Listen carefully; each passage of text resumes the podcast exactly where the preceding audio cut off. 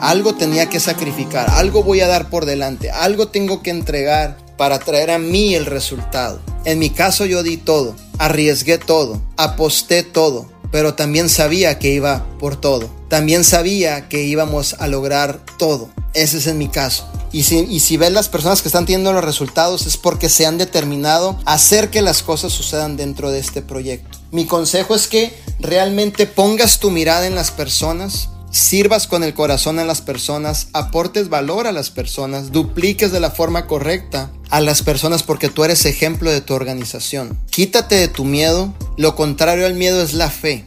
Y cuando tú te llenas de fe y de creencia, tú puedes avanzar firmemente hacia la meta y tener el resultado. Pero cuando tú permites que el miedo entre, posiblemente como Pedro caminó en las aguas y después dice, tuve miedo, ahí está la palabra, búscalo en la Biblia. Dijo, tuve miedo y después de decir tuve miedo, pum, se hundió. Y el Señor estaba así, a ver, vente Pedrito, aquí tengo Pedrito el té divina que tanto querías. Bájate de la barca, aquí está hijo, para que le camines por el agua y Pedro. Y el Señor, no tengas miedo, bájate de la barca, camina hijo. Y ahí va Pedro flotando en el agua. Y de repente tuvo miedo, se hundió.